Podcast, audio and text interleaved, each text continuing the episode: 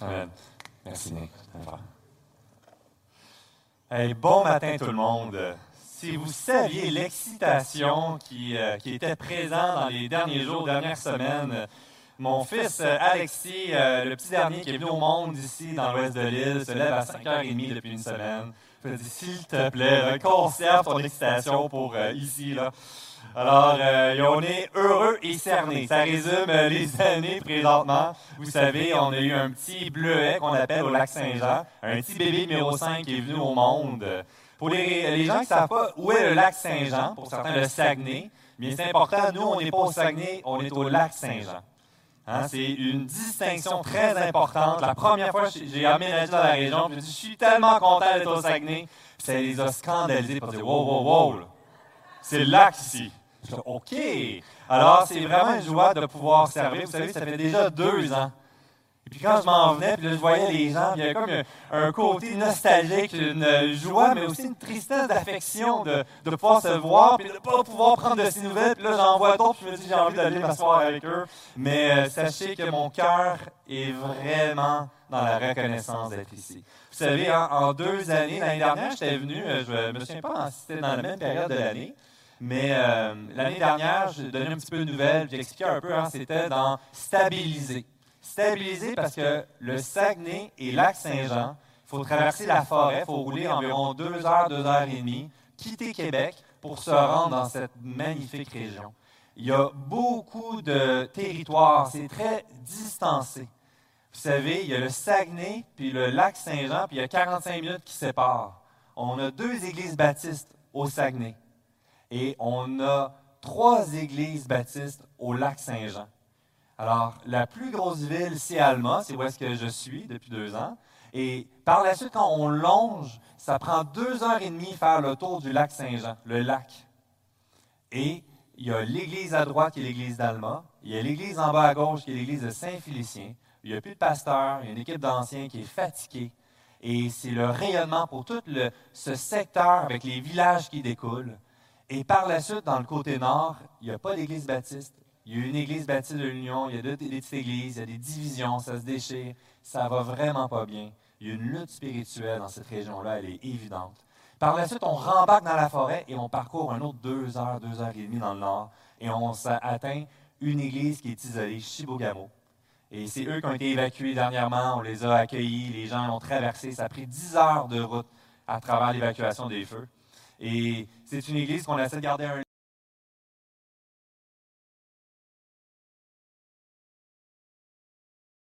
il y a eu des. Euh, l'église n'avait plus de louanges, n'avait plus d'école dimanche, avait plusieurs choses qui étaient.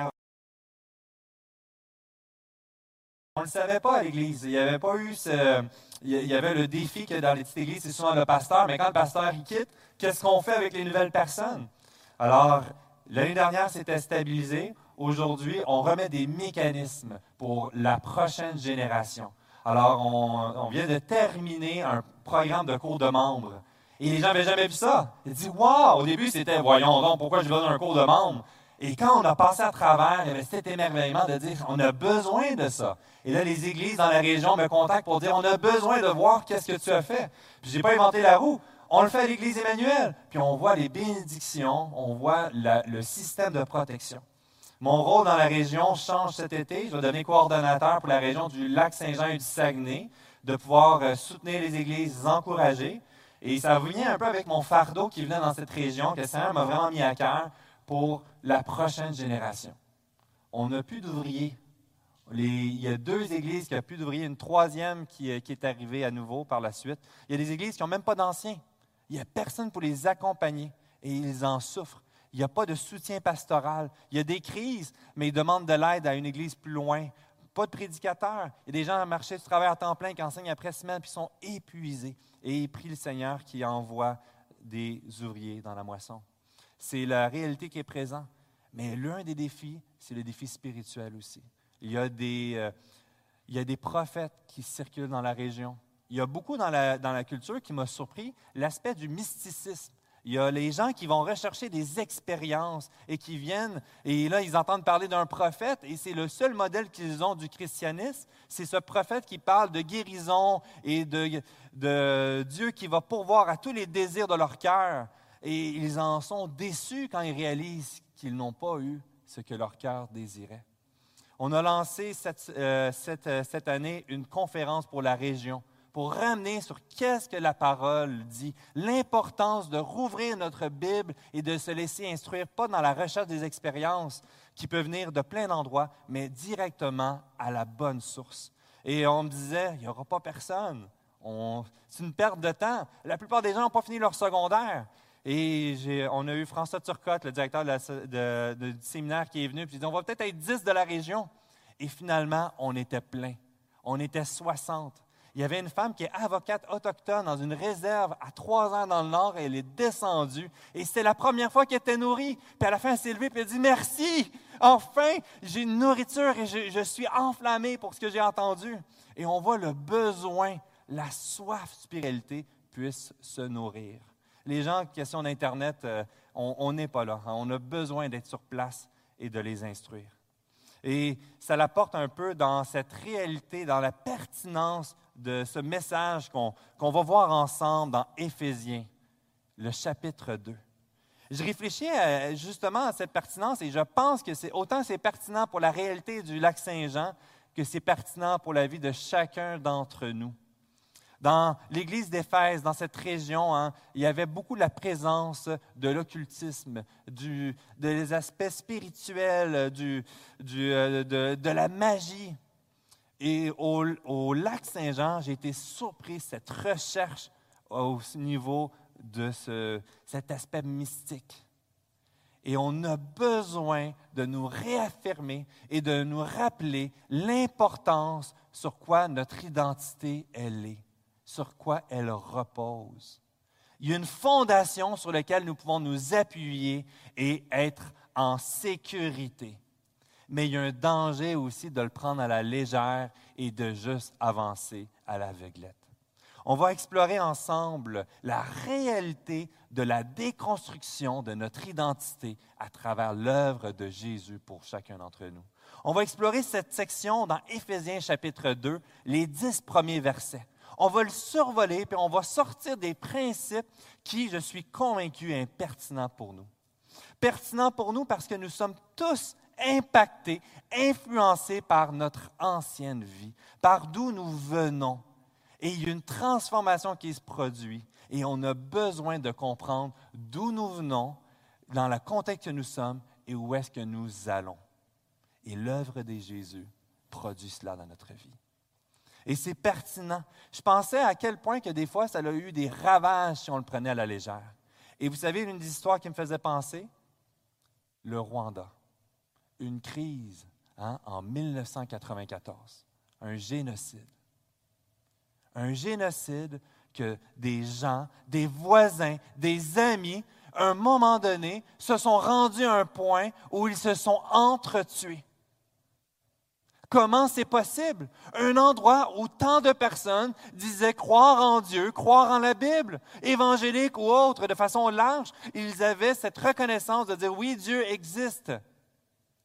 Et à un moment donné, il y a eu plus de 800 000 morts en 100 jours. Comment c'est possible? Et l'un des constats, c'est la prise de conscience de l'identité ne reposaient pas premièrement sur l'œuvre de Jésus dans leur nouvelle nature.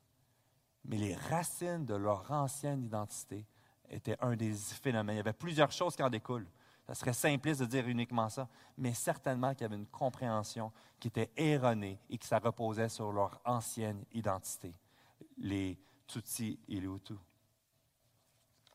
Je pense aussi qu'aujourd'hui, la même réalité, le danger de ne pas saisir notre nouvelle nature et de tomber dans les pièges du passé et d'accepter des mensonges. Et dans cette section ici, c'est rempli d'espérance. Il y a une mise en garde et une espérance qui en découle. Et c'est ma prière que nous puissions, encore une fois, le découvrir et se l'approprier pour la vie de chacun d'entre nous. On va lire ensemble cette section ici, les dix premiers versets d'Éphésiens chapitre 2. Vous étiez morts par vos offenses et par vos péchés, dans lequel vous marchiez autrefois, selon le train de ce monde, selon le prince de la puissance de l'air, de l'esprit, qui agit maintenant dans les fils de la rébellion. Nous tous aussi, nous étions de leur nombre, et nous vivions autrefois selon les convoitises de notre chair, accomplissant les volontés de la chair et de nos pensées et nous étions par nature des enfants de colère, comme les autres.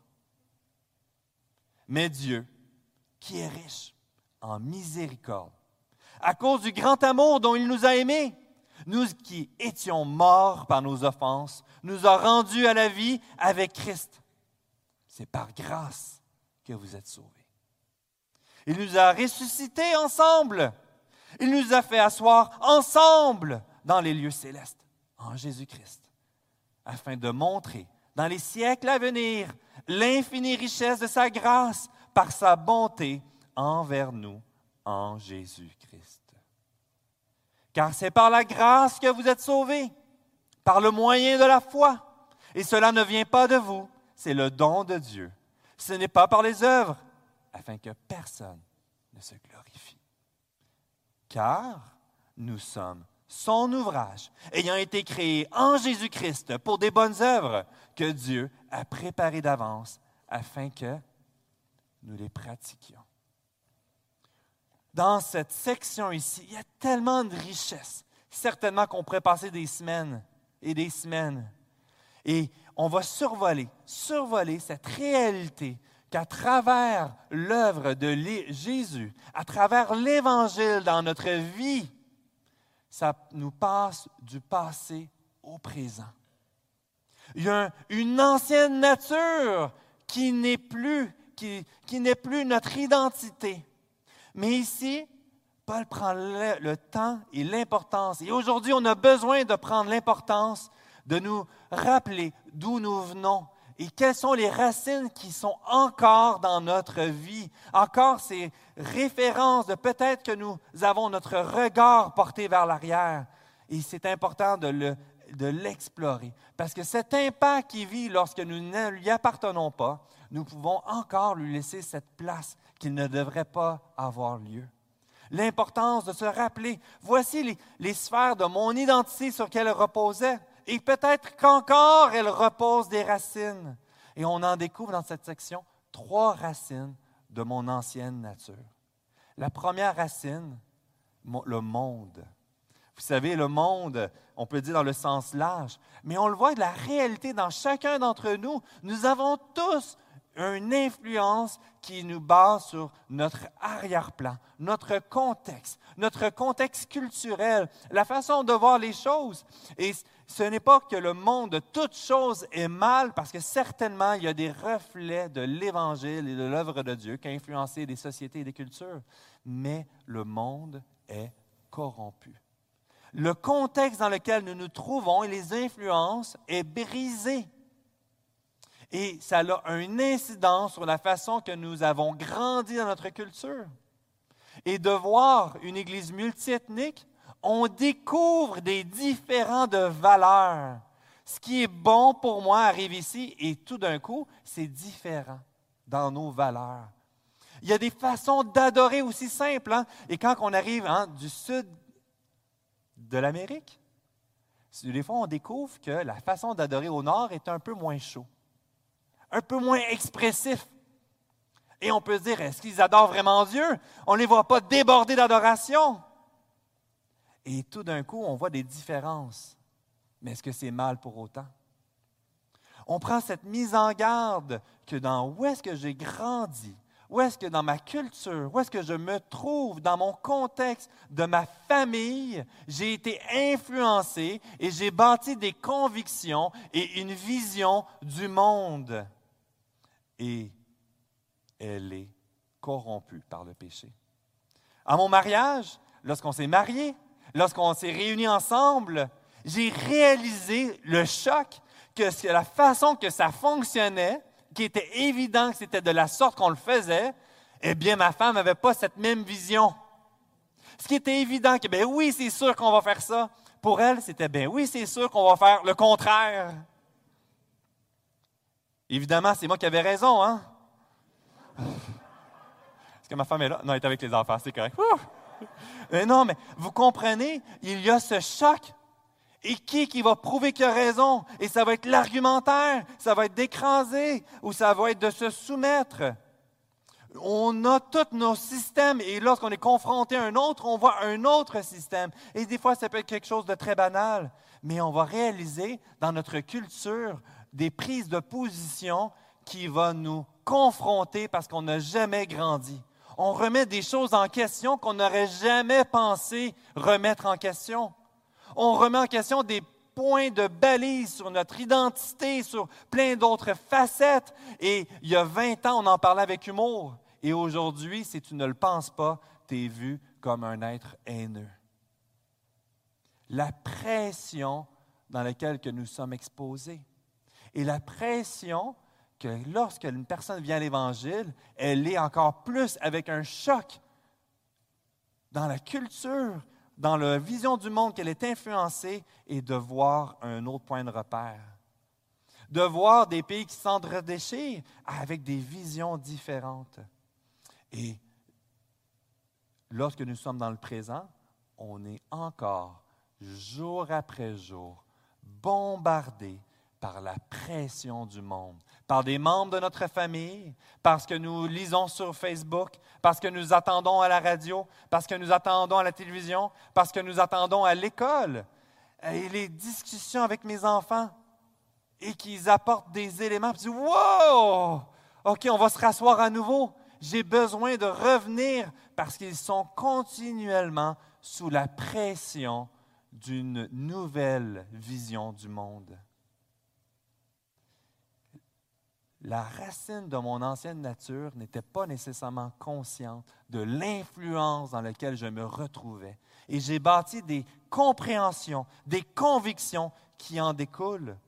Et si ça repose uniquement sur la vision du monde et cette influence, je suis voué à l'échec. Elle est limitée. Elle est imparfaite. Elle a perdu ses points de repère et en, elle-même en soi, ce n'est plus suffisant. Ma valeur, hein, et on parle dans les régions, on parle la valeur dans certains endroits de la performance, de la réussite financière, de l'acceptation sociale, de la richesse financière, de la liberté, du plaisir. Et on voit que ça en découle et qu'il y a des principes de base qui peuvent en être bons, mais il a été corrompu par la vision du monde.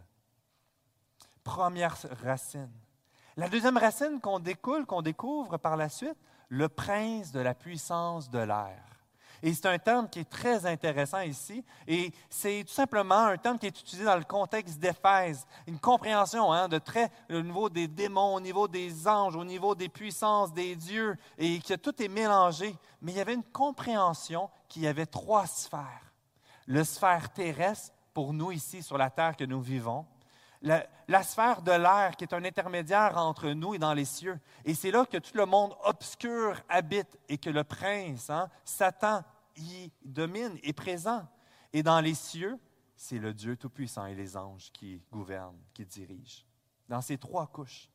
Et cette prise de conscience que lorsque nous n'appartenions pas à Dieu, nous étions enracinés par cette sphère d'influence avec le but que Satan euh, agit.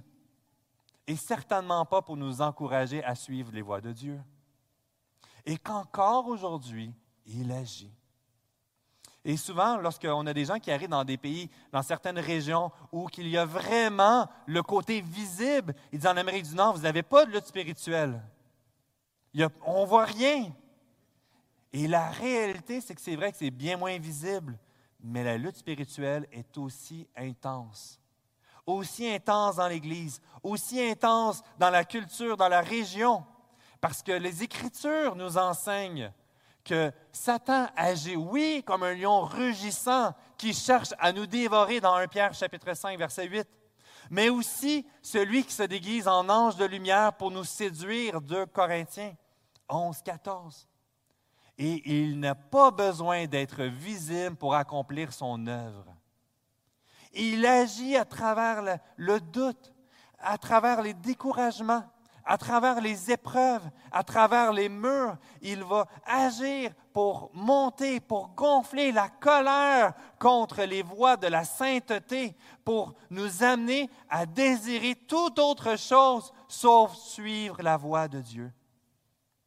Et aujourd'hui encore, je suis un enfant de Dieu et le prince de l'air agit encore. Il désire nous éloigner de l'obéissance de la voie de la vie. Remettre en question les voies de Dieu. Chercher notre valeur et notre identité ailleurs. L'Église est continuellement bombardée. Et à chaque état spirituel, on va vous le dire, tu veux passer devenir membre, tu veux passer par les eaux du baptême, on a besoin de prier les uns pour les autres afin que tu restes attaché à Dieu et qu'on va intercéder, que le Seigneur te garde et que tu ne tombes pas dans les pièges de l'ennemi qui va murmurer continuellement. Et on est encore aujourd'hui exposé à ça. Et c'est important parce que nous ne sommes plus esclaves, nous ne sommes plus enracinés. Mais encore aujourd'hui, il agit. L'Église vit des persécutions en Amérique du Nord. Et ce n'est pas des bombes. On n'a pas peur à, ce que des gens viennent tirer. Mais l'ennemi agit et entre-déchire, croyant avec croyant, dans des convictions, dans des points secondaires. Combien de divisions nous avons vécues, et c'était des réalités sur le style musical, sur l'instrument de musique, sur l'heure de service. Une des grandes crises de l'Église que nous avons été, c'est qu'on a changé l'heure de 30 minutes.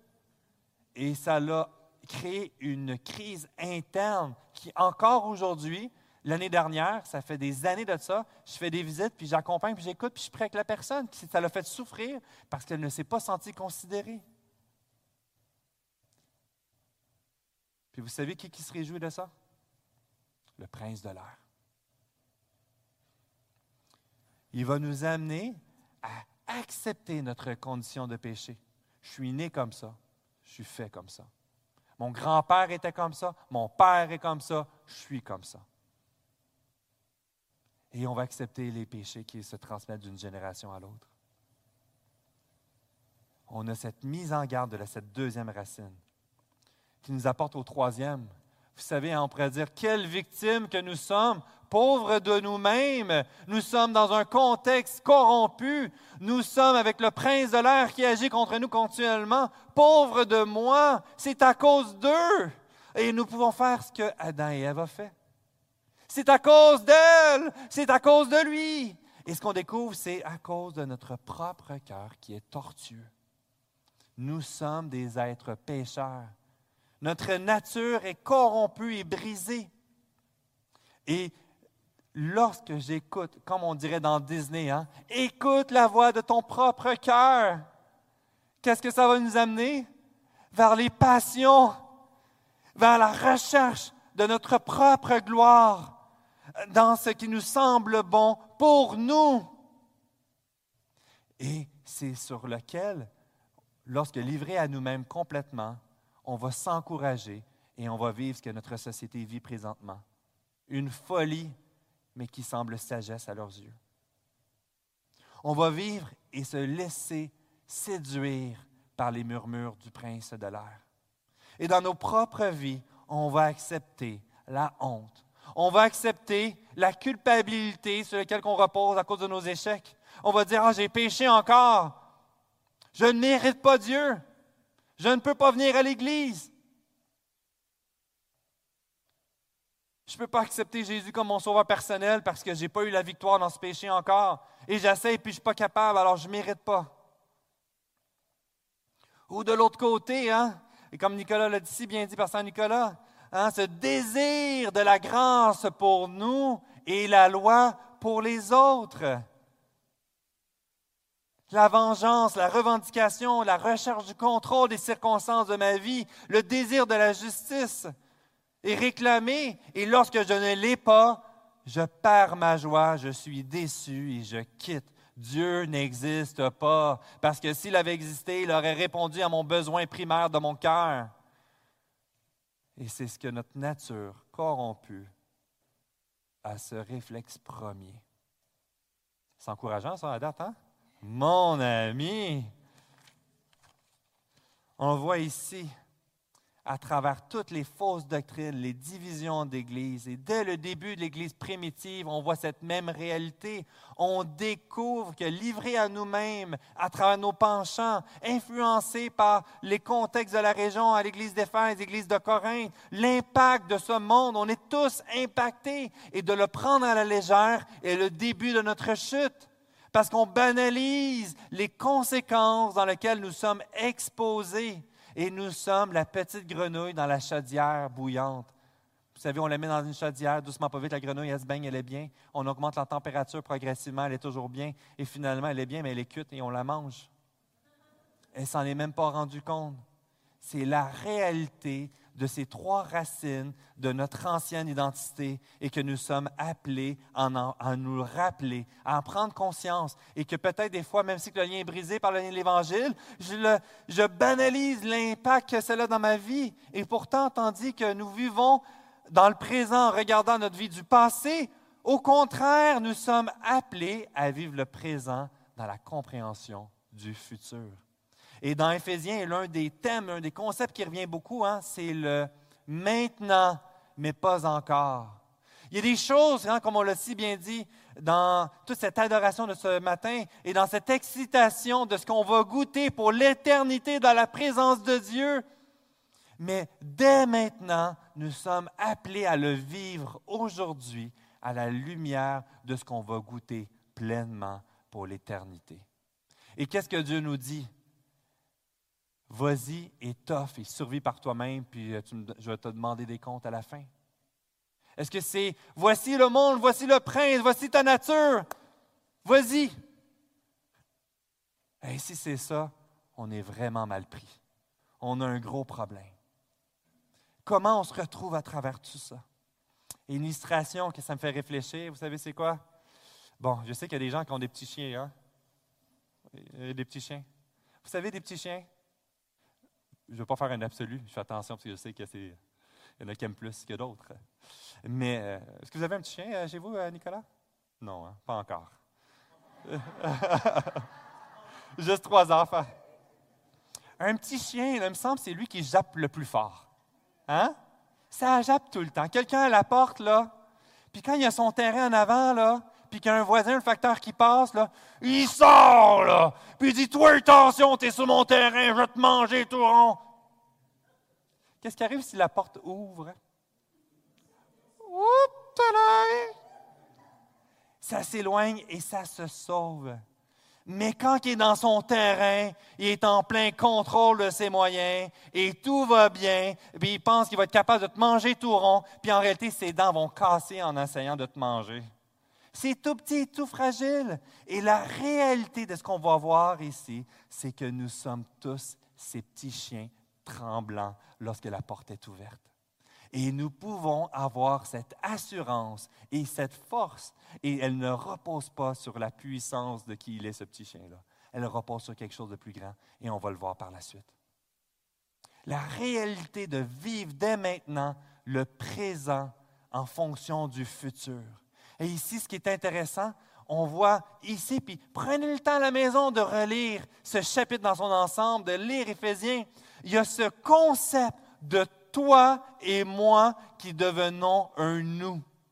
La réalité ici, que nous sommes appelés des gens très différents, des juifs et des non-juifs, réunis ensemble qui forment un nous, des haïtiens, des Africains, des Américains, des anglophones, des francophones qui se réunissent ensemble. Et on a tous les ingrédients parfaits pour une bombe atomique, pour s'entre-déchirer. On a tellement des différents, des façons de voir, des héritages qui impactent. Et tout est là pour que cela ne fonctionne pas. Et il y a un accent qui est intéressant, qui le remet sur l'importance de nous réunir et de goûter quelque chose dès maintenant, aujourd'hui, ensemble. On le voit, et ce qui est intéressant dans le premier chapitre 19-20, qu'elle est envers nous qui croyons l'infinie grandeur de sa puissance, se manifestant avec efficacité par la vertu de sa force? Il a déployé en Christ en le ressuscitant des morts, en le faisant asseoir à la droite des cieux célestes, lieux célestes. Dans le verset 6, référence à cette section, il nous a ressuscités ensemble. Il nous a fait asseoir ensemble dans les lieux célestes en Jésus-Christ. Au moment qu'il est qu'il a vaincu le péché à la croix, qu'il a vaincu la mort, qu'il a vécu son ascension. Il l'a fait et il nous a apporté auprès de lui. C'est fait, c'est permanent.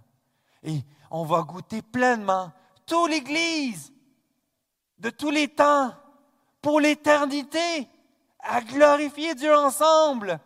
Et tous les sujets de discorde seront effacés. Notre regard sera dirigé vers la gloire de Dieu. On va être éclairé, on va être illuminé et on va être bien ensemble. Plus de chicane, plus de blessures, plus de déception. Et ça a été accompli au moment de sa croix, sa résurrection et son ascension. Il nous a amenés avec lui. Et lorsque je viens à l'Évangile, c'est fait, c'est permanent, c'est suffisant. Et je suis déjà auprès de lui à venir. Son, l'État est déjà fait, c'est déjà signé, c'est déjà cané. Mais je suis encore ici sur terre. Et là, je suis en train de goûter. Là, dès maintenant, j'ai déjà ma place. Il l'a déjà amené. Mais maintenant, il y a quelque chose que je ne goûte pas encore parfaitement. Mais il désire nous faire goûter quelque chose dès maintenant. Et ça se goûte dans l'Église, dans l'Église locale il y a quelque chose qu'il est impossible de goûter à l'extérieur et que c'est seulement dans l'Église qu'on va pouvoir le vivre. Ensemble, de voir ce que l'Évangile a produit dans ma vie et dans ta vie. Et qu'on se réunit semaine après semaine et on célèbre notre nouveau statut, une nouvelle place. Ensuite, dans cette attente, ensemble, on se réunit et on fait quoi? Bien, on attend le dimanche, puis le dimanche, on se réunit, on chante un petit peu, je donne mon offrande, j'écoute un petit steak, je suis un peu déçu. Oh non, je suis satisfait. Je retourne à la maison et j'attends son retour et le retour n'arrive pas, je trouve ça long. Non. Une attente active. Le Seigneur est à l'œuvre. Le Seigneur a donné la vie, le souffre de vie à chacun d'entre nous parce qu'il l'a décidé et que c'était précieux et qu'il avait un plan. Et c'est lui qui a choisi le moment qu'il allait le reprendre et nous ramener auprès de lui parce qu'il a déterminé ce moment-là. Et d'ici ce moment-là, il va utiliser chacun de ses enfants ici sur terre par lui et à travers toutes ces occasions que nous avons d'être déçus, d'être découragés lorsque nous regardons en arrière, on a besoin de regarder en avant et ça nous excite. Enfin, je vais vivre dans la présence et j'aurai plus de maladie, plus de douleurs chroniques. Mais dès aujourd'hui, Seigneur Dieu, Tout-Puissant, accomplit quelque chose dans nos vies, dans l'Église.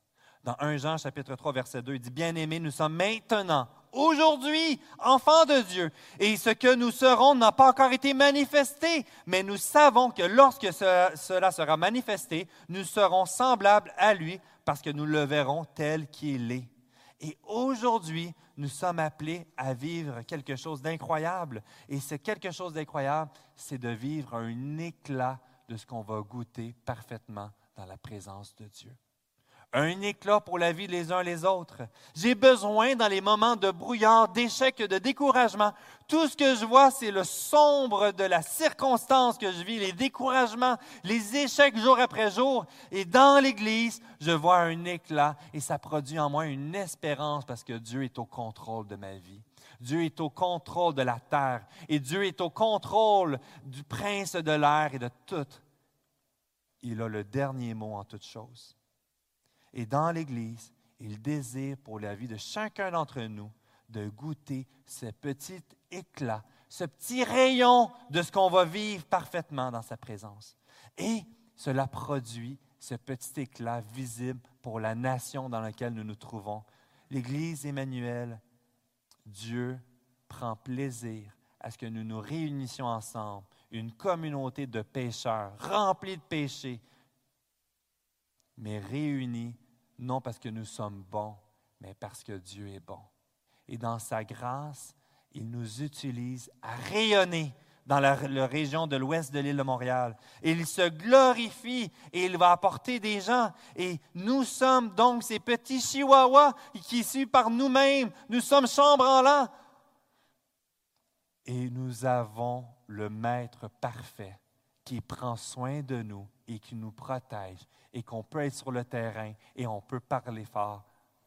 Pas pour crier pour mordre les voisins, mais pour annoncer la bonne nouvelle que voici, j'ai le meilleur papa, j'ai le meilleur maître, il prend soin de moi, il peut prendre soin de toi aussi. Indépendamment qu'il fasse beau dehors, qu'il y ait la fumée des grands feux, ça ne change rien, mon maître prend soin de moi. Nous sommes appelés à goûter ensemble un éclat de ce qu'on va goûter plus tard dans l'Église. Hey, que c'est bon que c'est bon que lorsque je vois rien de bien, que je suis découragé, que mon péché encore fait surface, j'ai besoin de l'Église et j'ai besoin d'être exhorté et de pouvoir voir cet éclat que je ne suis pas capable de voir par moi-même tout seul. Et j'avance. Le troisième élément, une grâce débordante. Je skip ça. Ah, je skip ça. Une grâce, verset 9, 10, débordante. Et là, j'ai fait un petit jeu de mots ici. Vous voyez, hein? une grâce débordante, ça ne rentrait pas dans le cercle. Je me suis dit, c'est correct, c'est débordant, il faut que ça déborde. Et c'est la réalité de notre vie. Notre, exposition à la grandeur de la grâce de Dieu qui est venu nous chercher. Lorsque je regarde en, arrière, je vois la liste des choses que je ne mérite pas de l'amour de Dieu. Et encore dans ma vie aujourd'hui, je vois les échecs, je vois les manquements, je vois toutes les raisons de pourquoi je ne devrais pas lui appartenir. Et je goûte la grandeur de la grâce de Dieu dans ma vie. C'est incroyable. C'est incroyable que ça, me remplit et de constater tout ce qu'il fait pour moi et ça doit et ça produit ce débordement. Le débordement de la grandeur de l'œuvre de Christ pour ma vie, de voir ce qu'il a fait pour moi, de voir qu'il continue de m'utiliser et qu'il désire nous utiliser, non parce que nous sommes bons, mais parce qu'il est bon, afin que nous les pratiquions. Il a préparé d'avance des œuvres et ultimement, nous sommes les outils les pires, imparfaits. Et ça met en évidence la grandeur de ce Dieu qui va agir à travers nos vies. Et tandis que dans mon ancienne nature, tout le regard est mis sur réussir à le mériter, travailler fort. Il faut étudier, il faut faire ci, toutes des bonnes choses pour le mériter. Et là, enfin, j'ai mérité mon travail, j'ai mérité ma promotion, j'ai mérité ma retraite, j'ai mérité mes petits-enfants. Non, j'ai mérité mes petits-enfants, puis je les aime, même ceux qui font des crises par terre. Et là, ici, je ne mérite rien. J'y arriverai jamais. Et c'est la bonne nouvelle de l'Évangile. On a besoin de nous humilier. On a besoin de se laisser remplir par cette œuvre dans notre vie et de la laisser déborder dans notre vie, dans nos relations, dans cette œuvre qu'il a un plan pour chacun d'entre nous non parce que nous sommes bons, mais il va accomplir et mettre en évidence que ce qui s'est passé dans ma vie, ça ne peut venir que de l'œuvre de Dieu. Et les gens disent, wow, tu as une bonne vie. Non, je suis pécheur, mais c'est l'œuvre de Dieu et tu peux goûter la même chose dans ta vie si tu lui laisses la place qui lui revient.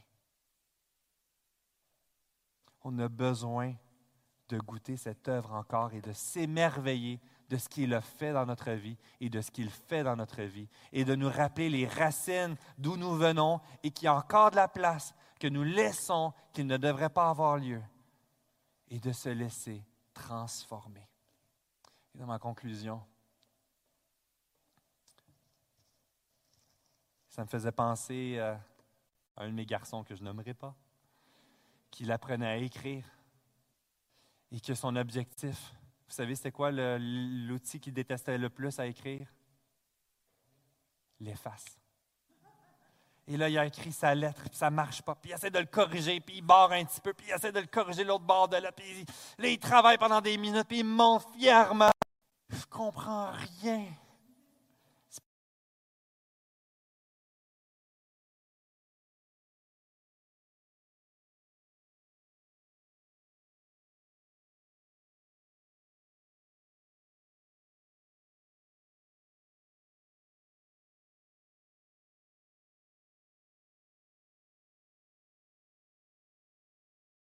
Aujourd'hui avec le repas de Seigneur qui s'en vient, que nous puissions encore une fois nous arrêter et contempler l'état de ma vie devant Dieu.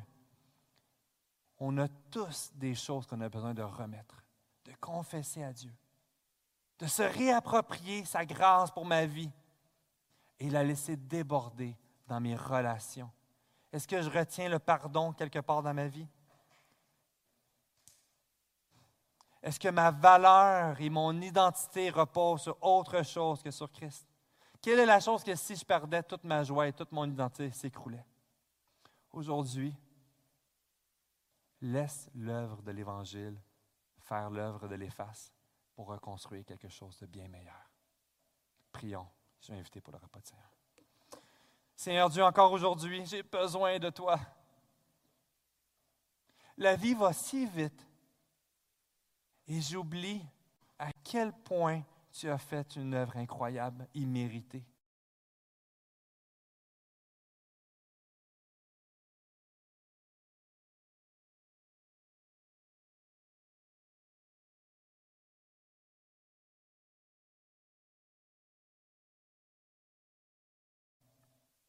Et reconnaissons notre besoin de toi. Prends la place qui te revient cette joie que tu veux faire goûter dans nos vies dès maintenant, des bénédictions spirituelles, de nous exciter à goûter un fragment de ce qu'on va goûter pour l'éternité. Ah Seigneur Dieu, prends cette Église et glorifie-toi. Prends nos vies et glorifie-toi. Toi seul. Amen.